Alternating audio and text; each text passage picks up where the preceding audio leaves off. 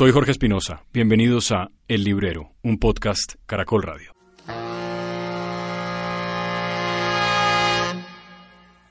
This land is your land. This land is my land. En este capítulo invitamos a prólogo al lector, escritor y reseñista Luis Fernando Afanador, crítico de libros de la revista Semana desde hace años y un gran conversador de libros. From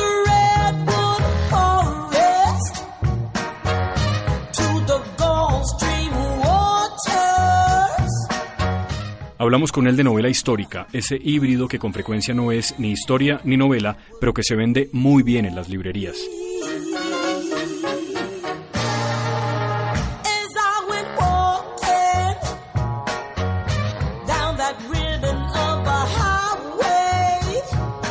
Comenzando, Luis Fernando reseña y recomienda un libro, ese sí de historia, sobre la independencia y el bicentenario, y que además hace parte de una editorial universitaria.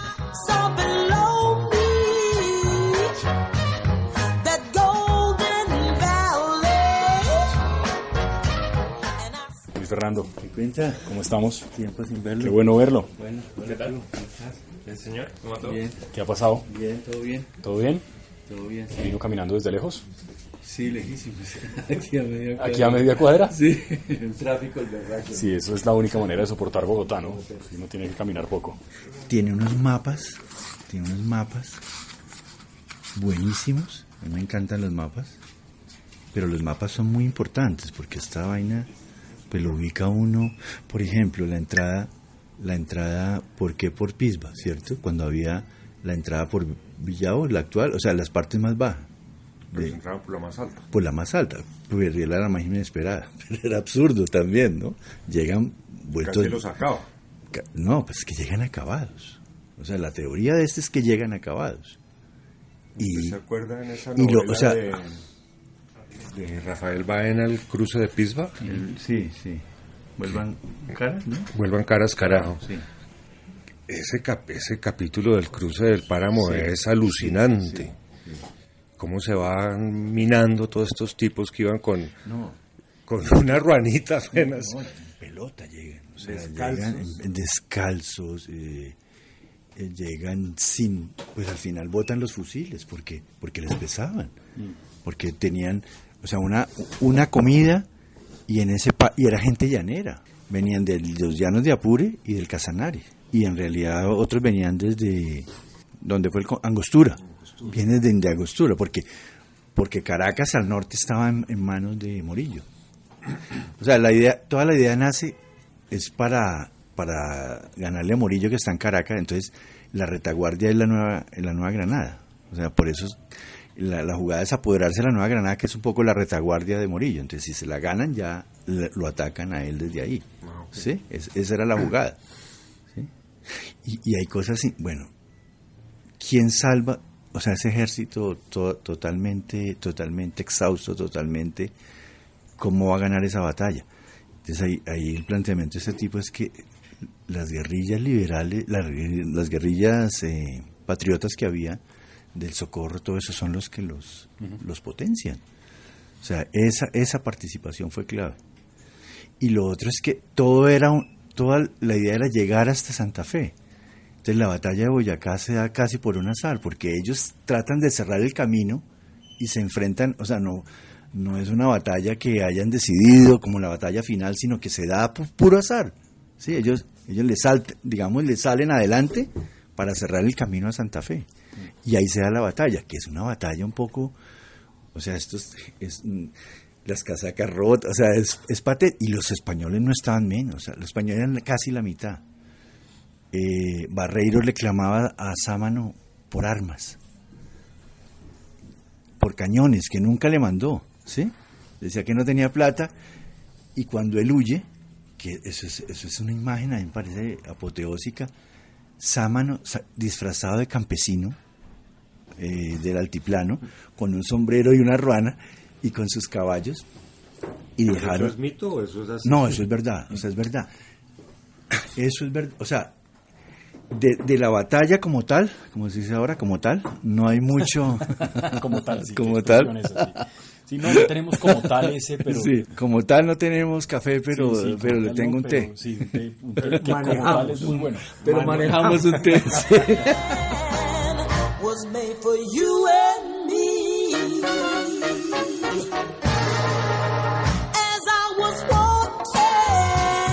Capítulo 6. Brillar uñas a elefantes.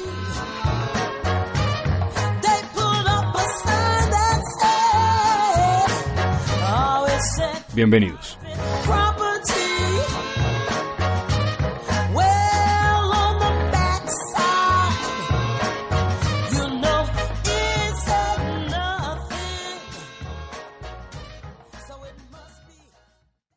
Este libro se llama 1819, es de un historiador del externado joven, Daniel Gutiérrez. Es historiador de la Nacional, pero hizo el doctorado en París.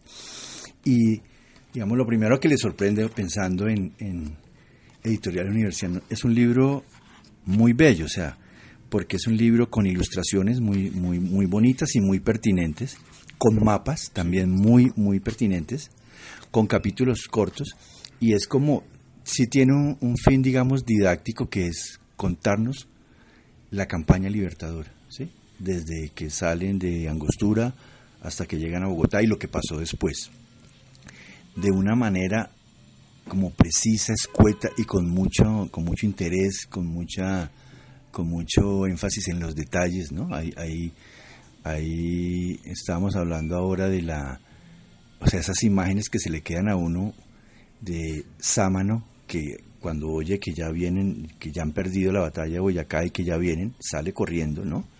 Sale corriendo y sale disfrazado de, de campesino cundiboyacense, con una ruana y un sombrero rojo y con su y toda su tropa, y en el afán dejan una maleta con nueve mil pesos, 900 mil pesos. O eso es una fortuna en la época, ¿no? Fortuna, una, Claro. una fortuna. Y no solo eso, sino que ellos también expropian a unas mulas a un hacendado de la sabana, y las mulas llevan como cuatro mil onzas de oro, y las mulas regresan a su sitio. Entonces las mulas se les vuelan, ya bajando para Honda, y regresan a la finca. Entonces el señor que estaba llorando por sus mulas, le llegan sus mulas con cuatro mil onzas de oro. Bueno, como esas historias, eh, dos escenas eh, que tienen como una carga casi novelística. O sea, Bolívar llega a la Plaza Bolívar absolutamente exhausto. O sea, parecían un, eh, eh, un narrador de la época dice que era como una banda de prófugos de que se hubieran volado de una cárcel, ¿sí? Y hubieran caminado 10 días con los zapatos rotos, con las casacas rotas, eh, totalmente aniquilados. Y el general Pla, que viene huyendo de Tensa, viene con 300 hombres, entonces él, claro, dice, ya llegaron a Bogotá, y él flanquea por Monserrate atrás, y alguien dice, donde él se le ocurre atacar, en dos horas acaba con Bolívar. O sea, lo mata, lo hace preso.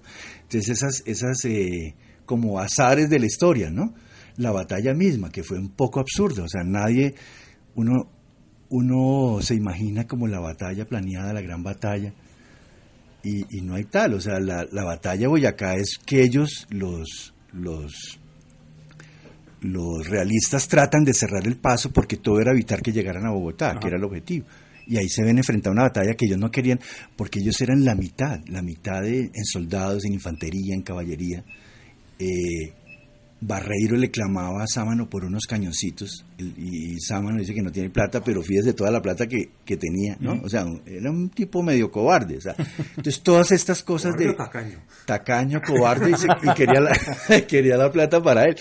Y otra imagen que me impresionó es como dos meses después, en octubre, Santander coge 35 oficiales, incluido Barreiro, y los fusilan en la Plaza Bolívar. Pero de la manera más torpe, porque los que los fusilan, primero no les tapan la- la- Los ojos. los ojos, que es como un ritual del fusilamiento. Segundo, entonces apuntan y no les pegan. Entonces No. los rematan con, con hachazos y todo, y luego empiezan a cantar y a hacer bailes delante de los muertos y describen que los sesos pegados a las paredes, era una cosa dantesca, horrible. Pues tanto es así que Bolívar le llamó la atención en privado, ¿no? A Santander, dijo, o sea, donde el mundo conozca esto, pues como que... Hasta ahí llegamos. Hasta, o sea, menos mal no había, no había en redes, No ni había sí, no había ni... estaba el señor ni- Vivanco ni por ahí. Ni estaba el señor Vivanco, ni la Comisión de Derechos Humanos.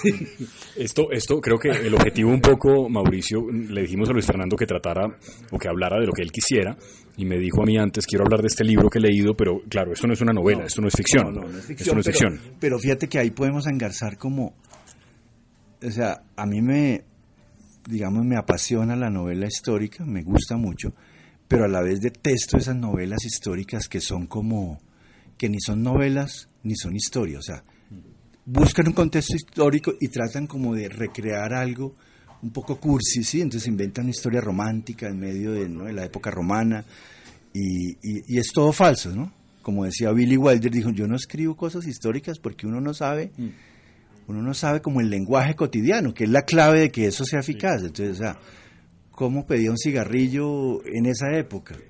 ¿Cómo, se- cómo cortejaba un hombre a una mujer? O sea, ¿con qué palabras? O sea, todo lo que digamos es... Mentiro, es mentiroso. Sí, entonces se, se- se vuelve una, un poco historias como Cecil B. DeMille, ¿no? Como que uno ve el estuco y como un set de Hollywood, ¿sí? Y entonces la Edad Media, entonces unos tipos comiendo un pan redondo. Eso, eso es como la, como la, empiezan una, o, o, o, por ejemplo este, este Máximo Manfredi con Sí, la, sí, claro. ¿sí? Muy exitoso en ventas, por lo menos. Pero por ejemplo, cuando uno ve Aristóteles tiene un perro que llama Peritas, o sea, hasta ahí, hasta ahí llego yo, o sea, yo me imagino a Aristóteles con un perro diciendo Peritas, llamando a Peritas, ¿sí?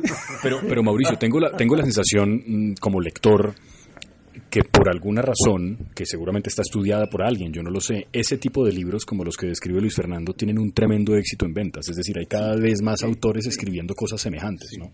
De esa novela histórica que no es ni novela ni es historia, estoy de Sí, acuerdo. pero tiene dos elementos que, que yo creo que es el enganche, que la gente quiere aprender divirtiéndose, Claro. lo cual no está mal, ¿sí? No, es verdad. O sea, aprendo y me divierto, entonces leo novela histórica.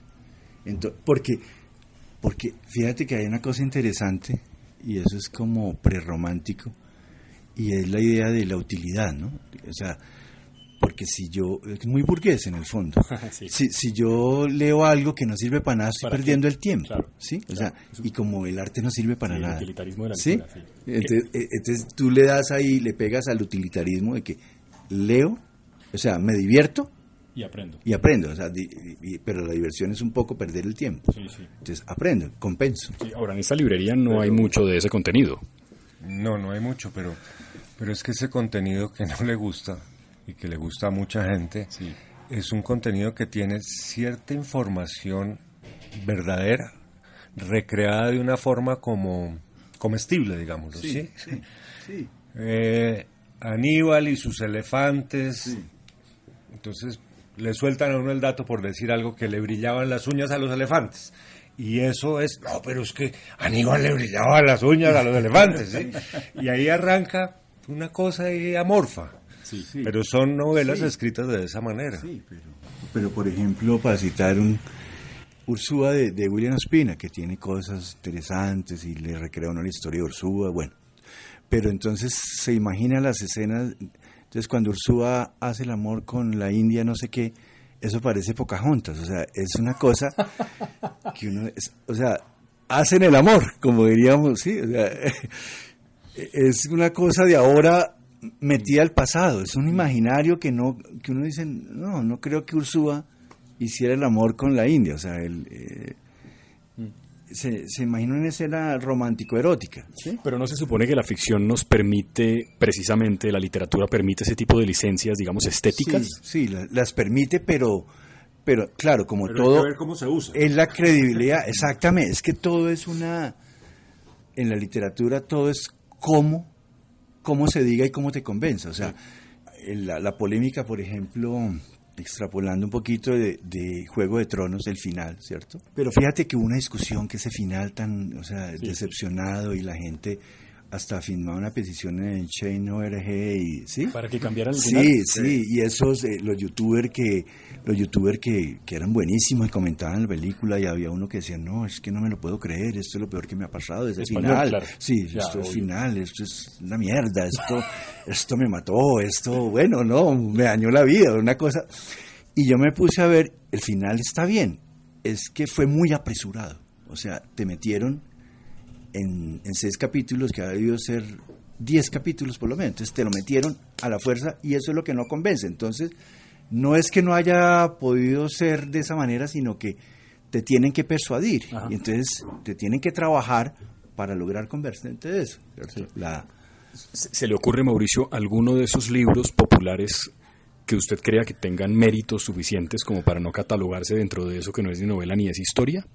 Algo que le haya llamado la atención, que no tiene que ser una novedad, porque esto en el fondo se trata también de hablar de, de libros que nos gustan. Pero es que el problema es de esos libros, a mí me pasa lo mismo que Luis Fernando, a mí me aburren profundamente, entonces no los leo y a veces que me pongo a mirarlos y empiezo a encontrar que no solo el novelista tiene toda esta cosa eh, vendedora, sino que empieza a opinar y se echa unas parrafadas larguísimas opinando sobre el- esa parte histórica. Me parece que eso no, no es novela, ni es historia, ni es nada.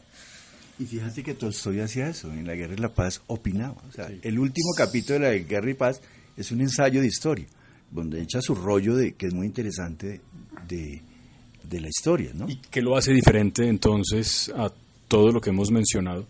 Digo, aparte del hecho de que uno habla de Tolstoy y quiere quitarse el sombrero, pero digo, ¿qué lo hace distinto entonces? Claro, que es Tolstoy, o sea, que es capaz, Claro. Pues sí. que es capaz de crear, o sea, lo sea, que- ¿te persuade? o sí, no, lo que no nos queda son sus peroratas sobre la historia, sino los personajes que creó y que, sí, o sea, eh, cuando el príncipe Andrei está mostrando que las órdenes que da Napoleón nadie las cumple, ¿sí? Entonces hay esa teoría que él trata de desarrollar de que la historia no la hacen los grandes hombres. O sea, Napoleón finalmente quería invadir Inglaterra y termina invadiendo Rusia. O sea, ya hay un despropósito entre, entre lo que quiere el gran... O sea, la historia no la hacen los grandes hombres como creía Carlyle, sino lo hacen... Ahí es donde viene la pregunta de, de Tolstoy. O sea, ¿qué mueve la historia? Él finalmente es como discípulo de Schopenhauer dice, no, la historia es irracional, no, no podemos captar eso, pero en esos destellos, digamos, de, de los de Pierre, Ber- por ejemplo, Pierre Besuhoff, mirando ese desorden de esas batallas, ¿sí? Ahí, ahí, ahí percibimos algo que, por ejemplo, está en la Cartuja de Parma, cuando Fabricio el Dongo llega ¿no? a ver a Napoleón, él se imagina la batalla, Napoleón subido como en un en un montecito dirigiendo. No, eso es un desorden, es a quien manda, nada es a, a quien mata, y así son las guerras. Así es un poco esta guerra de Boyacá, de la batalla que leemos acá, es un poco un despelote, un azar, no se sabe por qué ganan, ¿no? Pero No, eh, quiero volver al punto. ¿No será que la ventaja que tienen los escritores que escriben sobre el tiempo que les tocó vivir es que tienen un poco más claro cómo se fumaba un cigarrillo y cómo un hombre Claro, se le declaraba a una claro, mujer? O sea, claro. Tolstoy está escribiendo sobre lo que pasaba en la esquina de su casa, de alguna manera, para ¿no? empezar, como dijo alguien con mucha lucidez, o sea, todas las novelas son históricas. Claro, claro, pues es, es la, verdad. es la distancia, o sea, Claro, eso no y fíjate que. Tolstoy te- estaba como a, creo que 30 o 40 años de, de las guerras napoleónicas, o sea, tenía una distancia más o menos, ¿sí? Sí. Claro, entre más distancia, más capacidad de abarcar, o sea, porque fíjate que la, la estética es una, tiene que ver con la distancia, si tú te alejas, miras mejor, ¿sí? Aprecias mejor el conjunto.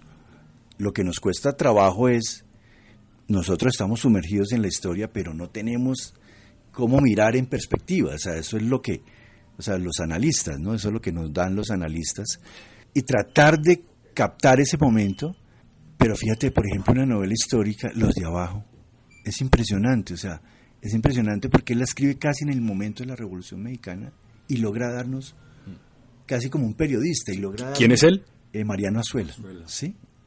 Nos cuenta la revolución, nos hace vivir ese momento, o sea, él capta como el movimiento, o sea, tal vez él no analiza qué está, pero sí nos muestra, nos muestra, nos da como la, la novela tienes que darnos finalmente la vivencia, ¿cierto? De, de que yo estuve ahí, más o menos, yo estuve en la batalla, yo estuve, eso es lo que nos da, eso es lo que nos, o a lo que se trata de acercarnos la novela histórica, ¿no? Sí. Mauricio, ¿iba a decir algo? No, es que estaba pensando cuando ustedes hablan del cigarrillo y esto, eso lo logra muy bien o lo lograba muy bien Rafael Baena. Por ejemplo, en Tanta Sangre Vista, uno va leyendo y se, uno en un momento dado se siente ahí porque hasta los botones están descritos de la cómo los, los tenían, ¿sí? Y esa y ese libro, por ejemplo, no es una no es una narración de un sitio específico, puede ser en cualquier lugar de América del Sur o de América inclusive. No sé si usted se acuerda cuando llega la ametralladora y, y, y entonces lo lleva a uno a qué fuerzas eran los que tenían eso y cómo iban derrotando a los otros lo- el cigarrillo, el botón, los zapatos, el barro. ¿Será que Baena tenía, que murió hace, hace poco, después de una penosa y larga enfermedad, Baena tendría la ventaja de ser eh, un reportero fotógrafo que escribía? O sea, de primero mirar muy bien. ¿Sería eso lo que lo permitió hacer esas descripciones? claro. a los caballos. Escribió un libro precioso sobre los caballos. Los caballeros de cuatro patas, Sí. ¿es que se llama? Sí. Sí.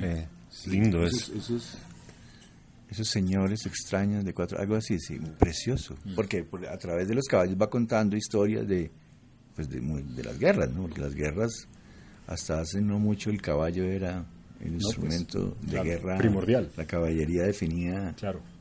Definía las batallas, ¿no? Sí. A mí me parece importante hacer una, digamos, una cierta aclaración que pues, no sé si será académica o qué, pero Mauricio preguntaba cuando estaban conversando primero de, de este libro de 1819 de Daniel Gutiérrez Ardila, si eso es mito o es realidad, porque con mucha frecuencia he oído a los historiadores quejarse de eso, como, oigan, no vayan a confundir esa cosa ficcionada con la historia, porque eso no es lo mismo, ¿no? Fíjate que aquí, hay, aquí puede haber una cosa interesante. Las. De todas maneras, como, como decía Tolstoy, nadie logra abarcar ni la historia general, mucho menos la, la, la, la historia más específica. Es muy difícil. Sobre esas lagunas es que yo creo que se construye la gran ficción, pero es, es como, como hacen los escritores mentir con conocimiento de causa. O sea, la, inve- la investigación exhaustiva hasta donde se pueda, pero hay lagunas en la eh, es el, eh, Daniel utiliza fuentes muy muy valiosas como como toda esa documentación de Juan Friede, ¿cierto? Que era que era un polaco que llegó aquí a, a Colombia a vender carros y terminó siendo historiador. Y él él recuperó unos archivos que están en la Universidad de Indiana y son, por ejemplo, las cartas de Sámano con Barreiro. Entonces fíjate que hay una, es una fuente muy rica, pero igualmente, o sea, está muy bien investigado, pero hay cosas donde, donde es especulación, digamos, de las batallas como tal, no hay mucha información, o sea, nadie se sentó a, a contar eso. Entonces, de, de entonces, don- cómo fueron las batallas, de cómo se ganó, entonces se sabe como cosas así que en el pantano de Vargas estaban perdidos los patriotas y de pronto llegó el general Sublet, ¿sí? Y, y definió la cosa, ¿sí? Porque logró conquistar la, la ladera, la montaña, que era la clave siempre para, para, para las batallas. Entonces, pero, pero detalles, detalles muchos de la bat- batalla no hay. Entonces ahí ya, pues los investigadores llegan hasta, y los historiadores hasta un punto, pero hay otro punto donde ya es, ya es la imaginación. O sea, que es, puede ser eh, beneficiosa o no, depende cómo se cuente. O sea, de- ahí sí viene la, la, efic- la eficacia artística, de cómo te lo cuenten, cómo te convenzan de que eso pudo, porque es que la, porque la, digamos, la, la historia se ciña a los hechos y la, la literatura es no lo que pasó, sino lo que pudo haber pasado, ¿cierto? Que sea, que sea eh, creíble como algo posible, ¿cierto? Como dice Kundera. El crimen de Raskolnikov nunca ocurrió, pero pudo haber ocurrido. O sea, de eso se trata que nos, de que pudo haber ocurrido, ¿sí? De que ese hecho, yo creo que la gran o la buena novela histórica logra eso, de que eso pudo haber pasado. Claro, para convencernos de eso, si hay como un estudio de los hechos. O sea, porque si a ti te cogen una mentira, ¿sí? Si tú estás jugando a, una, algo de verosimilitud y metes algo que es- te- se te cae el andamiaje, ¿sí? O sea, tienes que, por eso, pues, eh, eh, García Márquez, que contó la vida de Bolívar, pues, se leyó todos los historiadores y ya pudo inventar escenas, ¿cierto? Escenas eh, como esa del el- el atentado en Jamaica, que es creíble, pero pues es, es, es- es inventada, ¿no? O sea, Ahora, pero eso no solamente pasa, eso de los detalles y de la precisión de las cosas que uno describe no solamente pasa en las novelas históricas. O sea, una novela de cualquier cosa tiene que tener una cierta coherencia en lo que cuenta, Mauricio, porque de otra manera, pues eso Pues es pierde el interés. Fernando del andamiaje. Cuando el andamio se empieza a mover, no se puede uno agarrar de la brocha. ¿Sí? Qué bueno. Entonces, si el andamio está bien estructurado, uno sigue subiendo por el andamio y sigue creyendo el cuento. Claro. Y se hace partícipe del cuento y, entonces uno interactúa con la novela, que es de lo que, por lo menos lo que yo siento cuando estoy leyendo una buena novela, tanto histórica como no histórica. Como una histórica. entonces, o sea, por ejemplo, la novela policíaca que crea personajes, entonces, como decía Steiner, Magret, o sea, uno, uno le gusta porque es un personaje que va a los bares en la mañana que están solitarios y pide su jarro de cerveza y sus sándwiches. Entonces, eh, ese detalle te, te lo vuelve creíble. O, o Adamberg, que tú me presentaste, Sí, de, usted- Fred, de Fred Vargas. Me mencionó, ah, de Fred Vargas conversamos en el primer episodio una mención muy, muy rápida, que vale recordar que Fred Vargas es un macho, tío. Es una mujer. Es una mujer. Sí. Sí. Eh, y, y Fred Vargas, francesa, ella, ¿no? ¿No es verdad? Francesa, sí. Antropóloga francesa. Sí. Y de novela policíaca tendremos que dedicar un episodio particular, porque yo creo que esa es la gran fascinación de, de Mauricio. Pero usted me decía que hay una novela que le recomendó Ah, sí. Mauricio de una china. que, que podemos conectar, digamos, con lo que estamos hablando. O sea, esa novela que, digamos, quiere estar entonces en la época romana y, y el emperador y su esposo y describir toda esa cosa que no sabíamos bien cómo era, es una manera de abordar la historia. Otra es esas novelas donde su propósito es otra. Entonces, esta novela de, de El Ojo- El la trilogía de Pekín de Diane Wayne Liang, donde el objetivo es un poco contar la China actual, ¿cierto? Pero hay una historia que nos engarza con un hecho histórico que es la revolución cultural, porque el- un personaje que es el papá de la protagonista eh, fue víctima de, de- de esta cosa de la, de la casa de brujas que fue la revolución cultural y ahí nos cuentan la historia. Entonces fíjate que esas novelas donde la historia aparece como un contexto es más interesante. O sea, va metiendo un contexto histórico en una historia que es lo que lo mismo que pasa con el erotismo. Una novela puramente erótica es aburrida, pero una novela normal donde hay escenas eróticas es más erótica. Eso, eso decía Vargas Llosa, ¿no? No, no es un poco lo que pasa con, ahora que usted hace esa mención de esa trilogía que yo no he leído, no es un poco, Mauricio, lo que pasa con los libros de Padura. O sea, yo leo a Padura en su saga de Mario Conde y encuentro un montón de referencias históricas a cómo a cómo y en qué modos la revolución cubana ha triunfado y en qué otros modos ha fracasado estruendosamente. A pesar de que no son novelas que pretendan contar eso. En la última, por ejemplo, hay una descripción que hace Padura cuando se pierde la Virgen Negra, aquella famosa, hay una descripción que hace de un suburbio en La Habana que es una cosa aterradora. Absolutamente aterradora y yo me la creo completamente, una descripción de la miseria absoluta. ¿No es un poco esa la idea también de Padura cuando escribe desde el 89 hacia adelante y va contando lo que pasa, incluyendo periodo especial? Yo no sabría si esa es la idea de Padura. Yo lo que creo que Padura es que es un testigo de su tiempo. Sí, también, claro. Y entonces, él mismo ha dicho que él, si no estuviera en Cuba, no podría escribir. Y él lo que escribe es lo que lo está permeando a él y eso es lo que se refleja en sus novelas, ¿no? Sí, sí.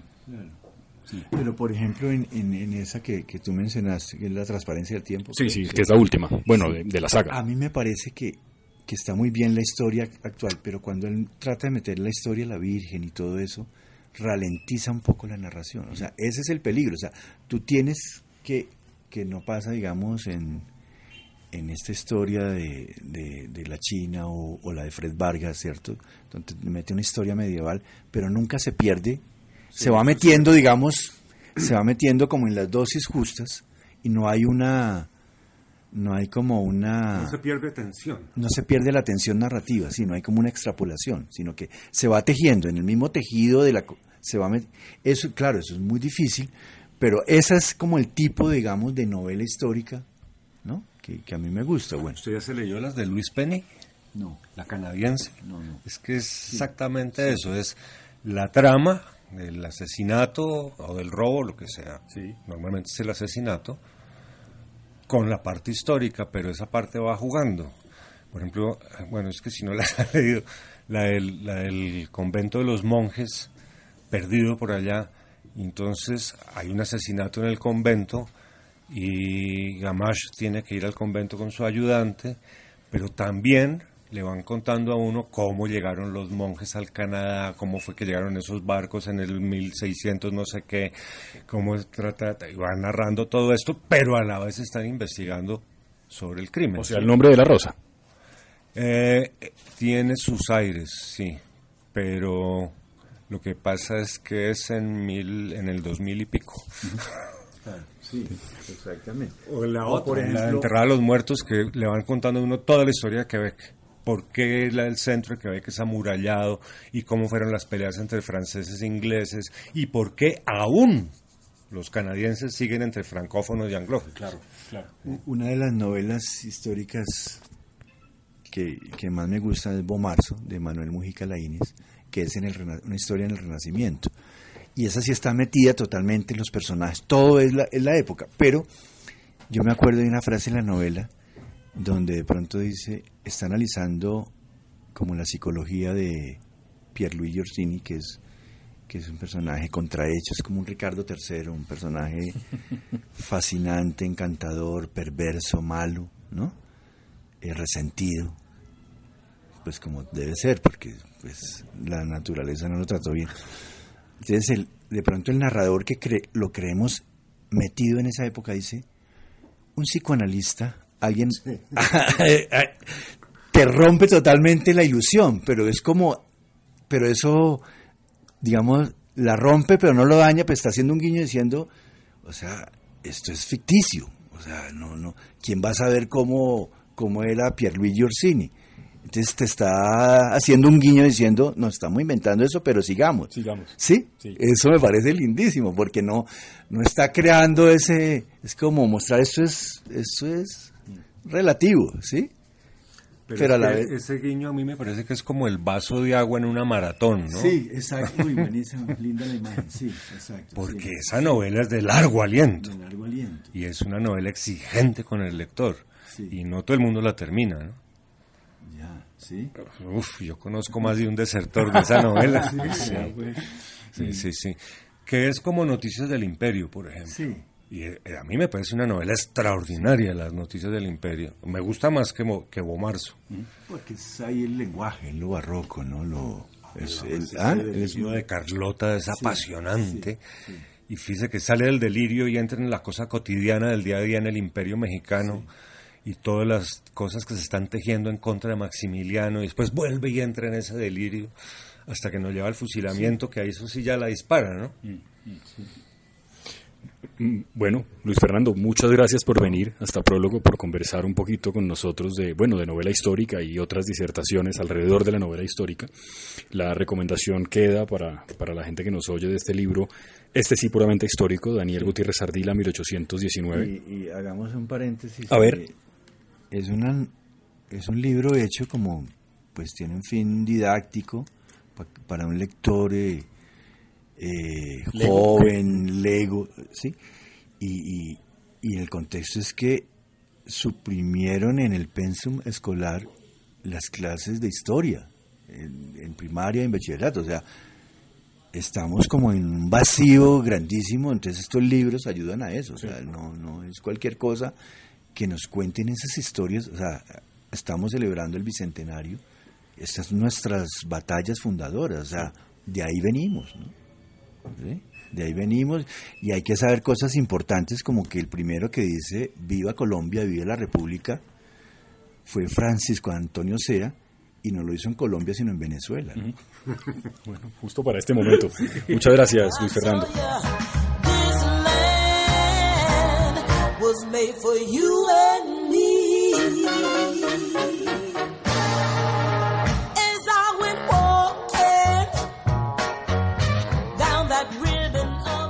Con la producción de Valentina Sandoval y la edición del buen Felipe Reyes. Trabaja vago.